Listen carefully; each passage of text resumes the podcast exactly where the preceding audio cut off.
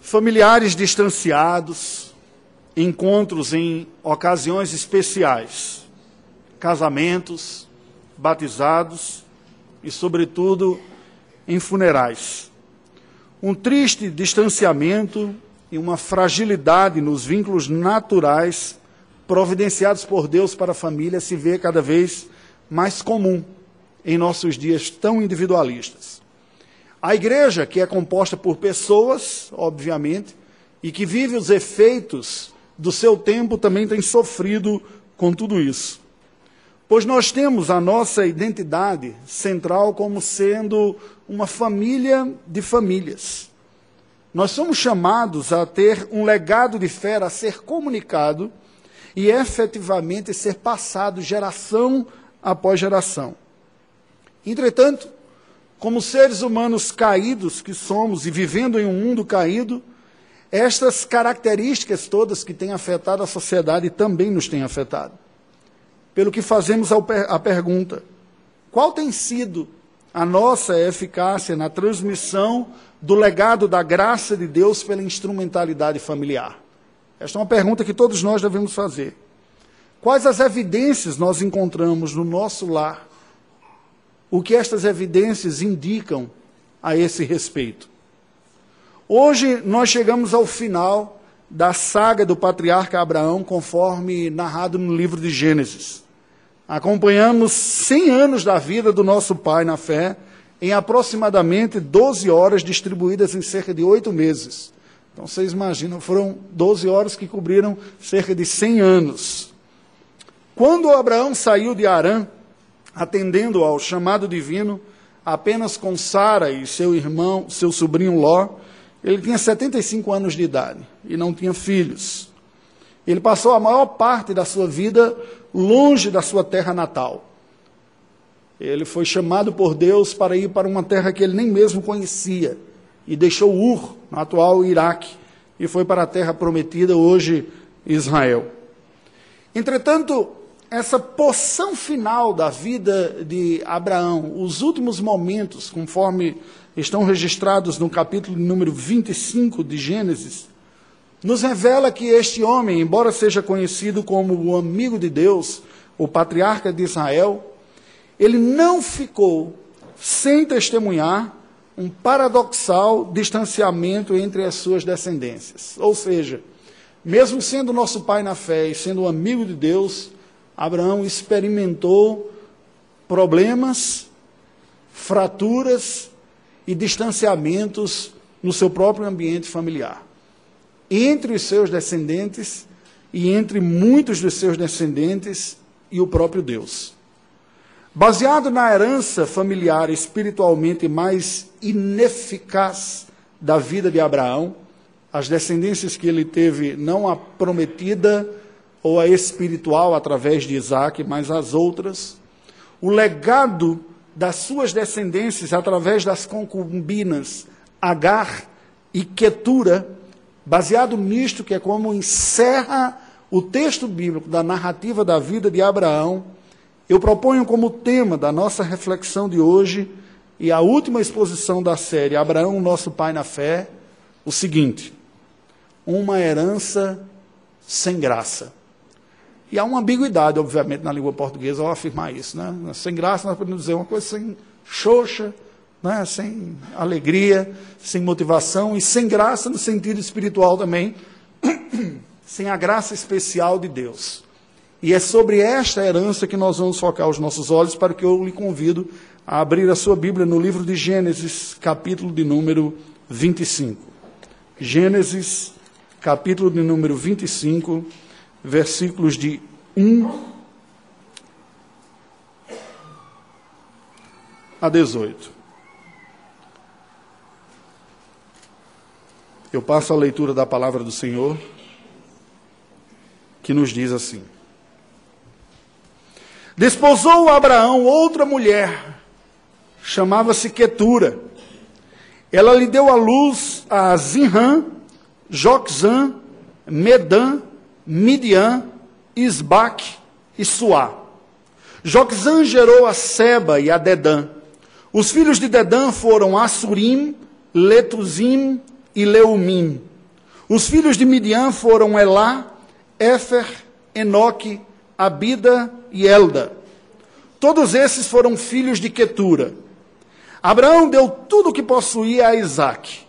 Porém, aos filhos das concubinas que tinha, deu ele presentes. E ainda em vida os separou de seu filho Isaque, enviando-os para a terra oriental. Foram os dias da vida de Abraão 175 anos. Expirou Abraão, morreu em ditosa velhice, avançado em anos, e foi reunido ao seu povo. Sepultaram-no Isaque e Ismael, seus filhos, na caverna de Macpela, no campo de Efron, filho de Zoar, o Eteu, fronteiro a Manre, o campo que Abraão comprara aos filhos de Etre. Ali foi sepultado Abraão e Sara, sua mulher. Depois da morte de Abraão, Deus abençoou a Isaac, seu filho. Isaac habitava junto a Beer-Laai-Roi. São estas as gerações de Ismael, filho de Abraão, que Agar, egípcia, egípcia serva de Sara, lhe deu à luz. E estes, os filhos de Ismael, pelos seus nomes, segundo o seu nascimento. O primogênito de Ismael foi Nebaiote, depois Quedar, Abdeel, Mibzão, Misma, Dumá, Massá, Haddad, Tema, Getur, Nafis e Quedemá. São estes os filhos de Ismael, e estes os seus nomes pelas suas vilas e pelos seus acampamentos. Doze príncipes de seus povos. E os anos da vida de Ismael foram 137, e morreu e foi reunido ao seu povo. Habitaram desde Avilá até Sur, que olha para o Egito, como quem vai para a Síria. Ele se estabeleceu fronteiro a todos os seus irmãos. Uma herança sem graça. Estes versículos são a forma como o texto sagrado nos apresenta o desfecho da vida de Abraão. E está estruturado em basicamente três porções. A primeira delas nos mostra a descendência de Abraão e Quetura, entre os versículos 1 e 6. A segunda, Ismael e Isaac, no sepultamento de Abraão, entre os versos 7 e 11. E a terceira, a descendência de Abraão, através de Ismael, entre os versos 12 e 18. Acompanhemos o que o texto sagrado tem a nos ensinar. Nos versículos de 1 a 4, há uma relação da descendência de Abraão com Quetura, nominando seis filhos aqui. A maior parte das pessoas nem lembra desta mulher. É? A gente conhece bem a história de Sara, e alguns leitores da Bíblia, com uma certa vivência evangélica, lembram de Agar também. Mas Quetura passa como uma ilustre desconhecida. Uma outra concubina com quem Abraão se une, vem a se casar depois da morte de Sara, naquele modelo de casamento não com plenas possibilidades ou plenos direitos, que era o concubinato. Era um tipo de casamento menor, mas um casamento, considerado socialmente como tal. No entanto, os direitos não eram plenos da, das mulheres nesse tipo de, de matrimônio. E é com Quetura que Abraão, ao final de sua vida, vem a se unir e gera seis filhos. Nos versículos de 5 a 6, nós vemos que Abraão deu tudo o que possuía a Isaac. Mas ainda em vida, ele despediu os filhos de Quetura para o Oriente com alguns presentes, condições mínimas necessárias para eles tocarem a vida, e eles passam para o Oriente. A história depois vai nos dizer, a tradição, que esta, esta descendência acaba por ser assimilada pela descendência de Ismael, culturalmente e como identidade também, ficando todos identificados como ismaelitas. Bem, estes primeiros versículos aqui nos apresentam uma difícil avaliação, não é verdade? Por um lado, nós vemos a vocação humana natural à vivência familiar. Não é bom que o homem esteja só. Abraão ficou viúvo e teve dificuldades de terminar a sua vida sozinho. E assim se une em outro matrimônio. O relato bíblico e a história têm demonstrado que, particularmente aos homens, é mais difícil viver sozinho do que às mulheres. Cabe uma certa investigação aí. As mulheres tendem a achar que é porque os homens são mais sem vergonha, né? Ele diz, tem Mas a verdade eu penso que isso tem a ver com as próprias características. Quando Deus viu e diz, não é bom que o homem esteja só, falhei um auxiliador que ele seja idôneo, há alguma característica na própria identidade feminina de cumprir esse papel de auxílio e do homem de não conseguir viver sozinho. É claro que, num certo sentido, estas qualidades são intercambiáveis, um interfere para o outro, independente do gênero. Mas uma observação vale dar aqui. Nós vemos, portanto, por um outro lado, os riscos da construção de relações familiares fragilizadas. Isso ocorreu com Abraão nessas outras relações que ele teve. Os laços com suas mulheres que não foram de pleno matrimônio, o concubinato era uma espécie de casamento menor, e a relação que Abraão acabou por desenvolver com os filhos desses matrimônios e as próprias relações entre eles nos mostram este risco e esta fragilidade de relacionamentos que não são vividos de forma plena e intensa conforme a vontade de Deus. Percebemos daqui também que toda configuração familiar que fuja do projeto original de Deus carrega consigo uma semente potencial de degeneração. Conquanto o concubinato tivesse sido comum naqueles dias, naquela cultura e sociedade, e ter sido tolerado por Deus durante séculos, quando nós lemos o Antigo Testamento, foge ao padrão original de Deus e tudo aquilo que foge ao padrão de Deus, que vem em desobediência à sua palavra, carrega dentro de si uma semente degenerativa, uma potência para as coisas darem mais dificuldades do que se tivesse seguido de acordo com a vontade de Deus. Essa semente potencial só pode ser revertida pela única esperança da graça de Deus fazer superabundar sobre o pecado da negligência das escolhas humanas da vida. E veja que aqui nós temos uma tensão, não é verdade? Porque graça e misericórdia são ações da livre iniciativa divina. Ninguém pode entrar numa relação claramente sabendo que foge ao padrão de Deus, já contando que Deus é gracioso, misericordioso, depois vai reverter aquela situação. Então, jovens, presta atenção, que estão enamorados com gente que não tem a fé, diz: Não, mas eu conheço tanto caso, de gente que converteu depois, você está correndo um risco. Entrando num relacionamento de desobediência e contando já com a graça para superabundar e reverter a sua desobediência nesse assunto. Cuidado, é perigoso da vida de Abraão, destas relações que fugiram deste plano original de Deus, veio a graça de Deus, é verdade, porque Deus é gracioso. Mas isso não o isentou das consequências de suas escolhas equivocadas.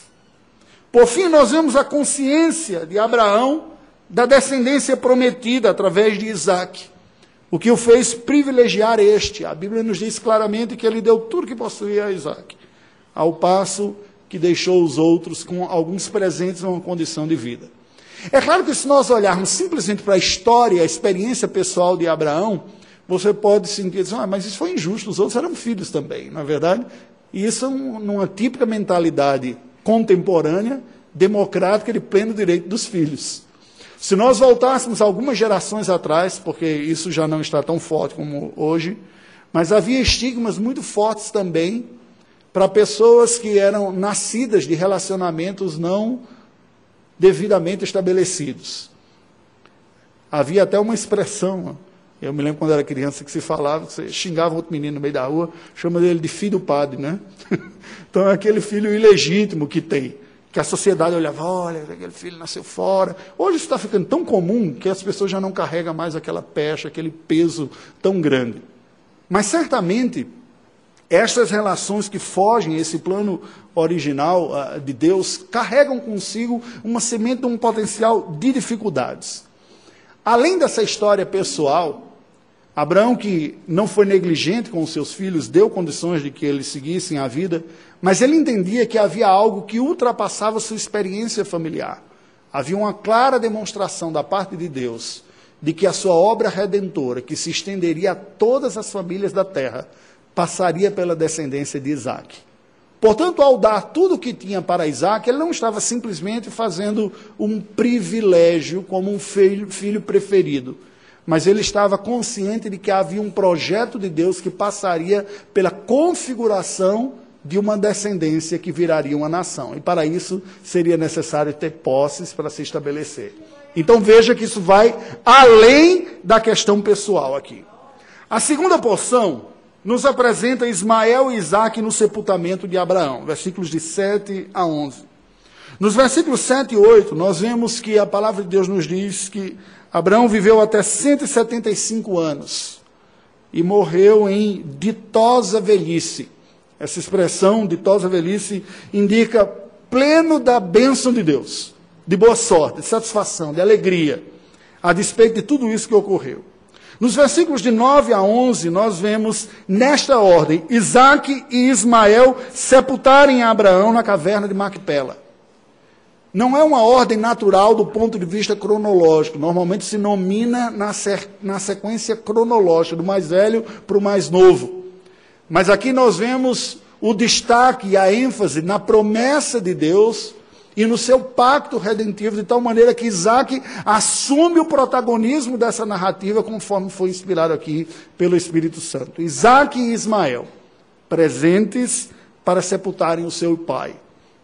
E a Bíblia nos diz que eles o sepultaram naquela caverna de Macpela que Abraão havia comprado de Efron, dentre os filhos de Et, e sepultou Sara. E o texto sagrado nos diz um, um detalhe curioso a esse respeito. Diz que ele foi sepultado e esteve junto, foi reunido ao seu povo, versículo de número 8.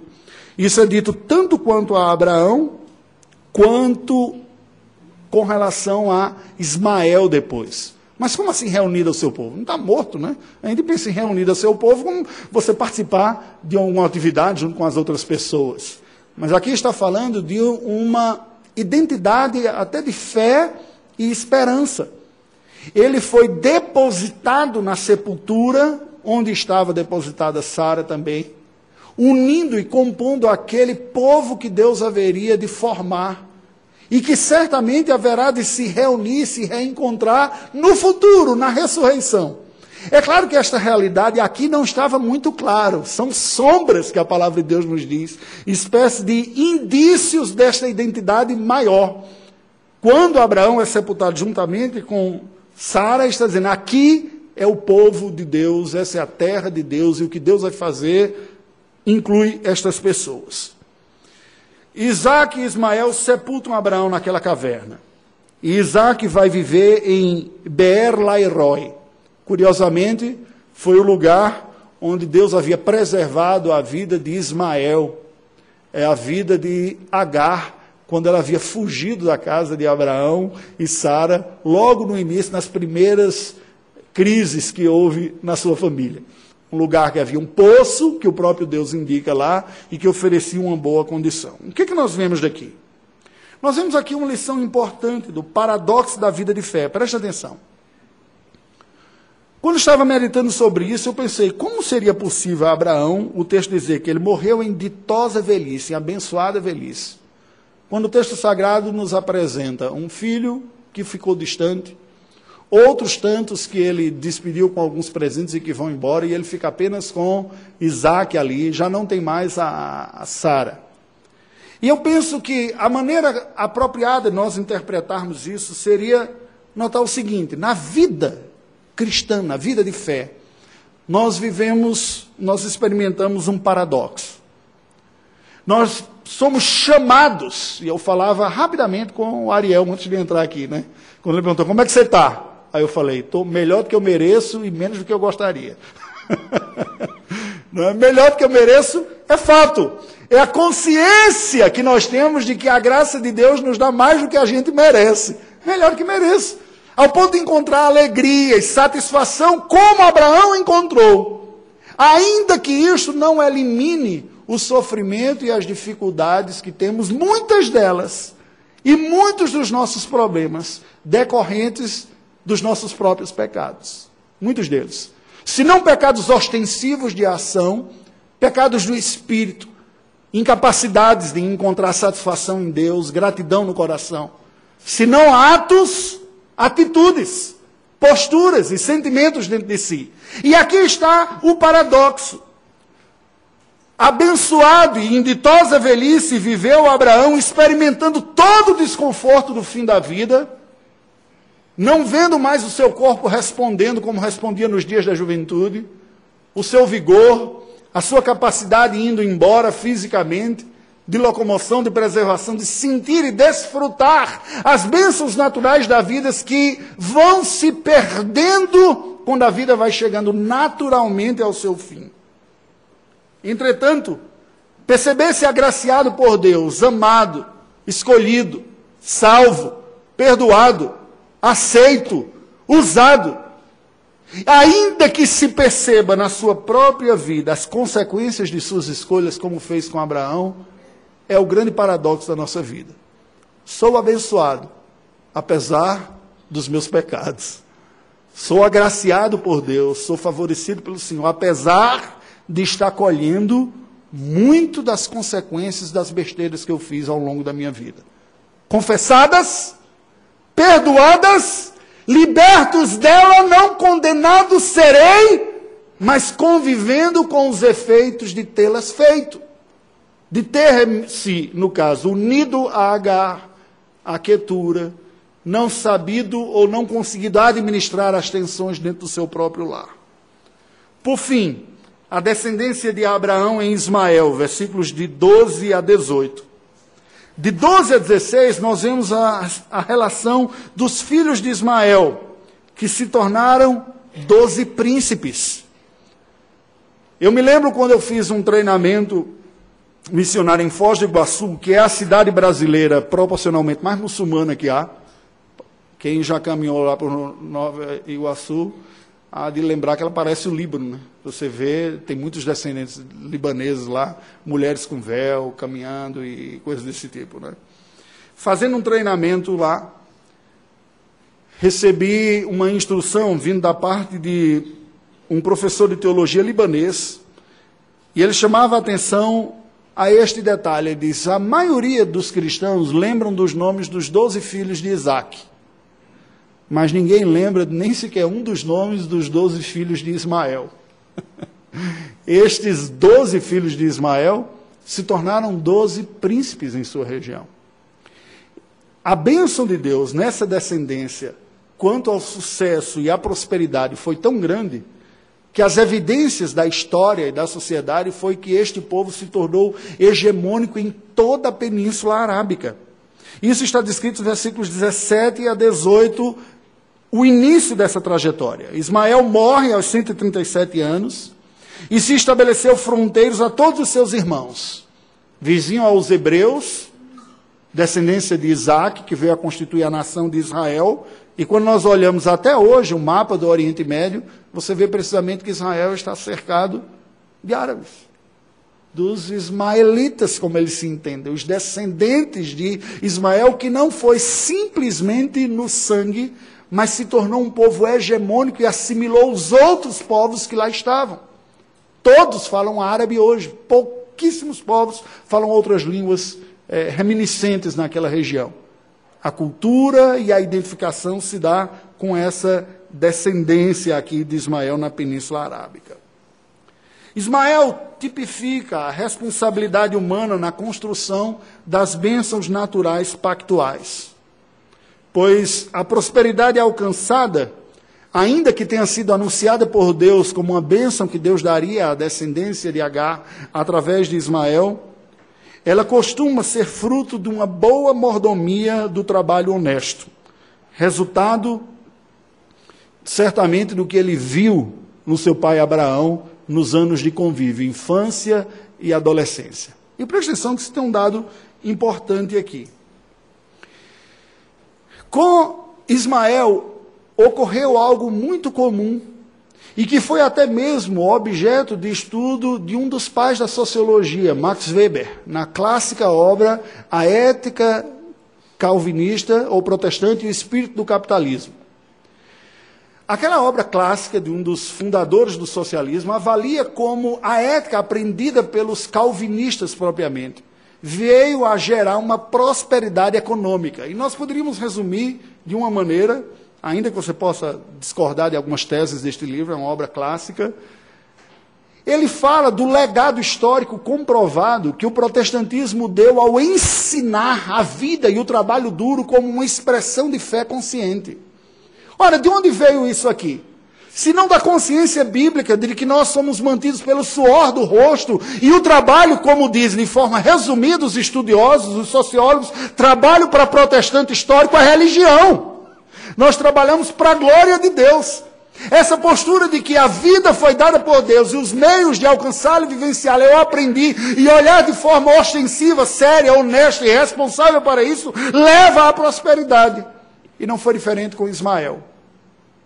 Agora, nessa boa mordomia do trabalho, nessa dedicação, ele perdeu o coração do pacto, que é o relacionamento com Deus. Qualquer semelhança não é mera coincidência dos dias de Ismael até hoje, não são poucas as pessoas educadas na ética cristã e bíblica que se tornam austeros, dedicados, profissionais competentes, destacados em sua sociedade, mas isso engole o seu coração e a sua fé e toma o lugar de Deus, e eles prosperam economicamente, mas falem espiritualmente, como ocorreu com a descendência de Ismael. A prosperidade fruto do trabalho honesto é resultado do pacto da criação. Contudo, não deve jamais ofuscar a bênção da redenção que encontramos em Jesus Cristo. E nessa, esta bênção da redenção foi preservada dentre toda essa descendência de Abraão aqui, apenas na descendência de Isaac. Dezoito filhos ficaram apenas com a ética do trabalho. E suas descendências foram apostatando geração após geração, ao passo que em Isaac foi preservado um remanescente fiel. Qual é a mensagem original desse texto aqui? Apesar de receberem bênçãos pactuais ordinárias, os descendentes não espirituais de Abraão, como o texto está focando aqui, os descendentes de Quetura e os descendentes de Agar, só estão ligados à descendência espiritual através de Isaac, na solene reunião da morte do pai. Percebem isso? Especialmente Ismael. Ficaram distantes quando ele tem a notícia da morte do seu pai, ele volta e nós vemos aquela cena. Ismael, depois de anos, junto com seu irmão Isaac, sepultando seu pai Abraão. Eles se espalharam, essas outras descendências, pelo Oriente Médio mas se conservaram distantes da verdadeira fé. Esta realidade só foi revertida pelo alcance missionário do povo do pacto. Alguns poucos foram alcançados ainda no período da antiga aliança, mas a maior parte dos que foram alcançados começaram a ser alcançados somente na nova aliança na igreja. No dia de Pentecostes, estavam presentes lá em Jerusalém arábios, e na leitura da tradição étnica, social, portanto, ismaelitas, que ouviram o sermão de Pedro e estavam entre aqueles que se converteram. Este alcance só começa a acontecer depois com a expansão missionária da igreja. Qual é o recado universal desse texto? Nós devemos proclamar, crer e viver a nossa vida seguindo os passos de fé aprendidos na vida de Abraão, que não foi uma pessoa perfeita, que não acertou em tudo, que ao longo da sua vida, embora tenha crescido e amadurecido espiritualmente, cometeu os seus deslizes. Mas a grande lição que ele nos dá é a crença na suficiência da graça divina, que é fiel para preservar um reminiscente e trazer a esperança messiânica da salvação. Era isso que Isaac representava. Nós devemos crer que é a graça de Deus que é capaz de suprir as deficiências que nós temos, morais e espirituais, e cobrir até mesmo as falências dos nossos erros e das nossas inadequações, e encontrar satisfação em Deus ainda que convivamos com as consequências dos equívocos da nossa vida. Preste atenção que isso é importante. Não foram poucas as pessoas com as quais eu conversei já e tenho conversado, e que demonstram uma certa tristeza por não ver toda a sua família ou a descendência seguindo os caminhos de Deus. Outros se veem profundamente tristes porque a família não seguiu aquele padrão que ele gostaria ou tinha idealizado. E deixa eu dizer uma coisa para você. Se você se prostra ou se abate por isso, isso é pecado. A sua satisfação e realização não pode estar na sua capacidade de ser exemplar. A sua satisfação deve estar no próprio Deus e na sua graça, que é suficiente para cobrir, inclusive, as suas insuficiências. Então veja que a consciência da dor, de ver a sua descendência, os ismaelitas, os de Quetura, indo, se distanciando e não caminhando, não pode ofuscar e obliterar aquilo que Deus está fazendo com você e fez, e lhe aceitou, e lhe perdoou, e lhe tornou um filho de Deus. Estas coisas são vividas paradoxalmente dentro do coração, as duas. A dor, a tristeza, o clamor, a oração, a intercessão, a não rendição, a luta contra a desgraça que você vê, o mal no ambiente familiar e diz: Eu não aceito, enquanto estiver vivo, eu lutarei para reverter esta situação. Mas isso só será possível se o seu coração encontrar prazer, satisfação, alegria e gratidão de que Deus é suficiente. Ele é suficiente inclusive para cobrir aquilo para o que você foi insuficiente e incapaz. Ele é suficiente. É este o legado de Abraão. Que tendo experimentado tudo isso, o texto sagrado diz: morreu em ditosa velhice. Morreu com o coração cheio da bênção de Deus e satisfeito com o que Deus tinha feito por ele e estaria fazendo através do descendente prometido, Isaac. Nós devemos encher o nosso coração dessa expectativa da reversão e não cair na alienação parental, o distanciamento. Isso é muito comum, especialmente quando casamentos chegam ao fim. Pessoas que juraram amor e fidelidade eternos se tornam inimigos e muitas vezes caem na tentação de pecarem, falando mal do seu cônjuge para os filhos. O problema esteve entre os cônjuges. Os filhos devem, diz a palavra de Deus, honrar o pai e a mãe.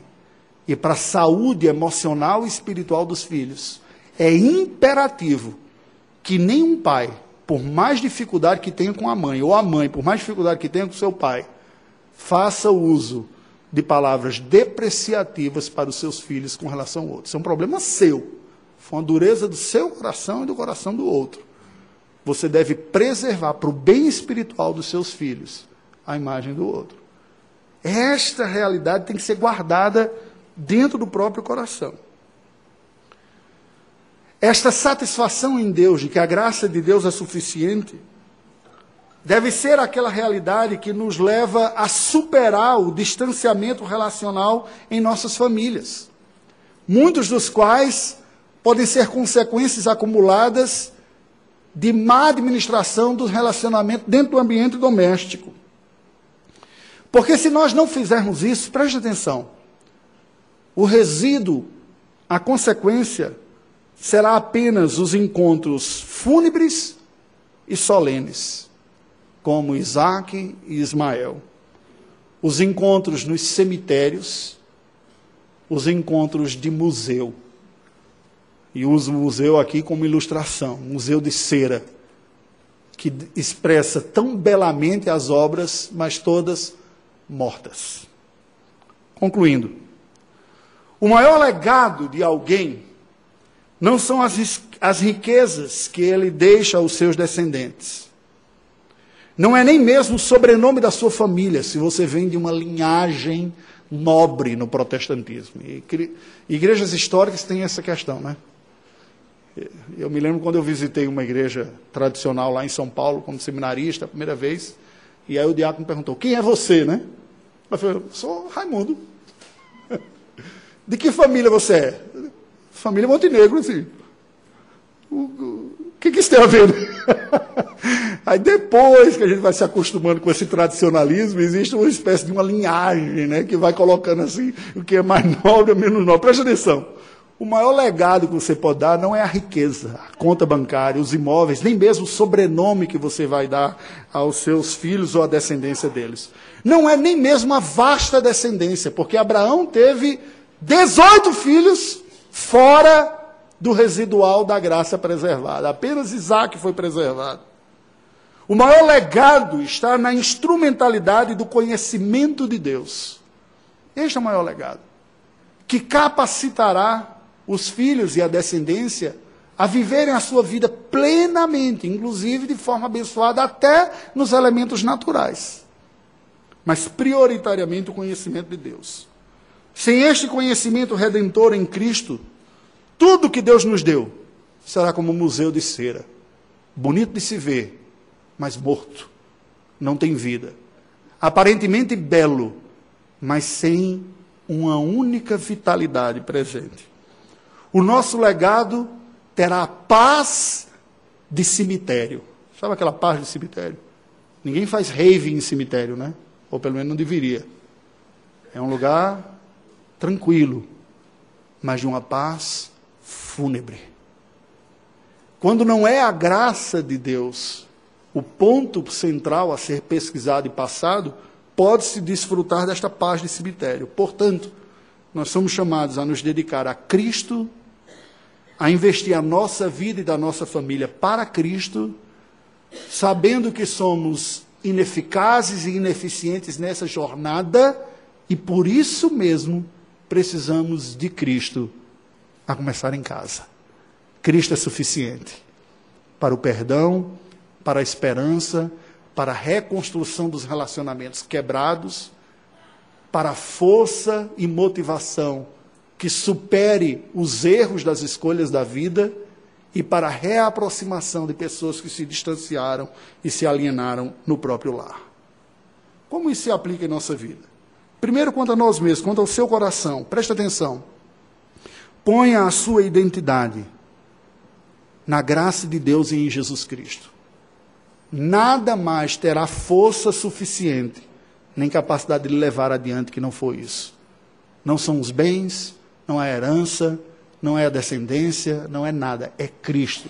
No seu coração, é isso que deve lhe satisfazer. Não é a sua performance, a sua capacidade de ser bom ou de responder piedosamente, é Cristo. No seu coração, põe a sua identidade nisso. Com relação a Deus, cultive, esforce-se para manter uma fé viva e pessoal, para cultivar no meio da sua vida doméstica e familiar a suficiência e a graça de Cristo para vocês, que dá o sentido para a vida e toca, organiza o restante da vida. Senão ela será engolida pelos outros fatores, ainda que não seja percebida. Porque são perseguidos por uma ética aprendida no seio da própria igreja. Pessoas que prosperaram por uma ética correta, mas que a prosperidade engoliu o coração e não há mais fé alguma. Como igreja, nós devemos nos exortar para que, preste atenção, que esse é um outro risco que nós podemos correr. Nós não podemos cair no risco do nominalismo e do mero tradicionalismo. De nos juntarmos por uma suposta herança ou descendência, mas que já não comunica sentido, fé e vigor em nossos corações e em nossa vida. A fé tem que ser vivida intensamente em cada geração. Nós não podemos achar que os vínculos nominais, superficiais e sazonais com o povo da fé seja suficiente. Como Ismael que volta apenas para sepultar o pai. E não são poucas as pessoas, inclusive evangélicos, e gente até mesmo daqui da igreja, que vai desenvolvendo essa prática nociva de se distanciando e marcando presença. Inicialmente um culto por domingo, depois um domingo por mês, depois uma vez por ano no Natal, depois só para batizar o filho coisa desse tipo. Percebem qual é o ponto aqui? Nós temos que lutar contra isso. Deus nos deu essa fé, vamos vivê-la intensamente. Vamos nos esforçar para que ela seja experimentada em nossa própria casa, em nosso próprio lar.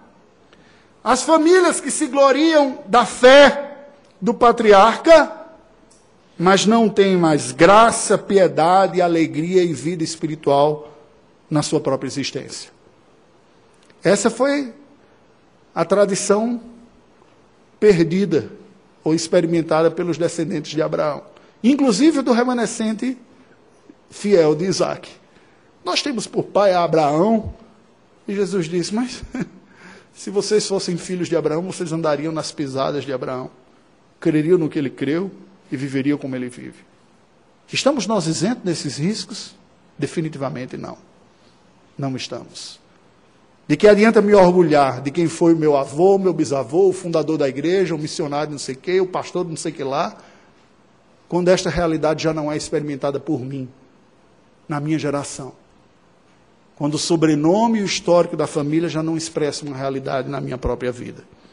A graça de Cristo é suficiente para reverter todo esse quadro, para preencher as nossas lacunas, para trazer perdão para a nossa vida, para resgatar o que estava abatido e reunir e revitalizar quem estava fraco. Curva a sua cabeça, vamos orar ao Senhor. Ó Deus bendito, nós invocamos a tua graça nesse instante.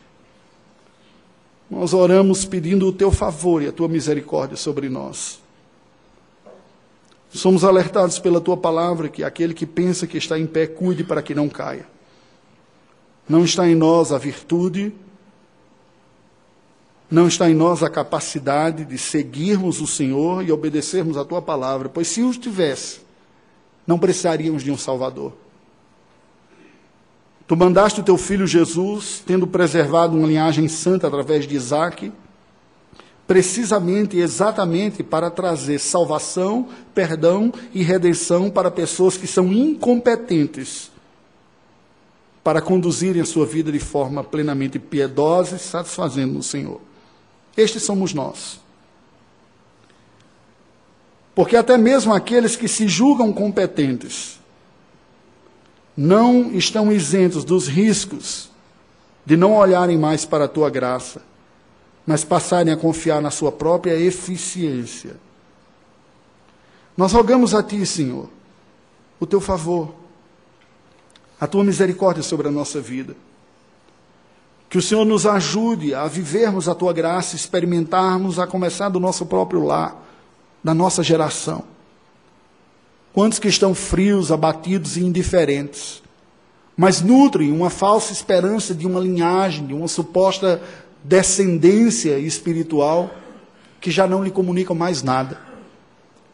Quantos não têm vindo à casa de fé, a esta igreja, com o seu coração sendo ofuscado pelos prazeres deste mundo, pelas riquezas e pelas identidades estranhas a Cristo e a tua palavra. Que se mantém num ritmo de uma tradição, mas que não encontram mais no coração a alegria, o prazer, a satisfação e a identidade profunda nestas coisas. Quantos de nós que já não experimentamos tantas coisas na jornada da nossa vida, fizemos escolhas que não foram sábias, e temos colhido, experimentado as consequências dos nossos pecados, do nosso erro, mas pela tua graça temos sido exortados, chamados, despertados, ó Deus, em nome de Jesus, tenha misericórdia de nós. Venha sobre nós, Senhor, pelo teu favor e pela tua graça. Perdoa os nossos pecados Ajuda-nos, ó Deus, a encontrar em Ti o prazer, a salvação e ter o Senhor como a fonte da renovação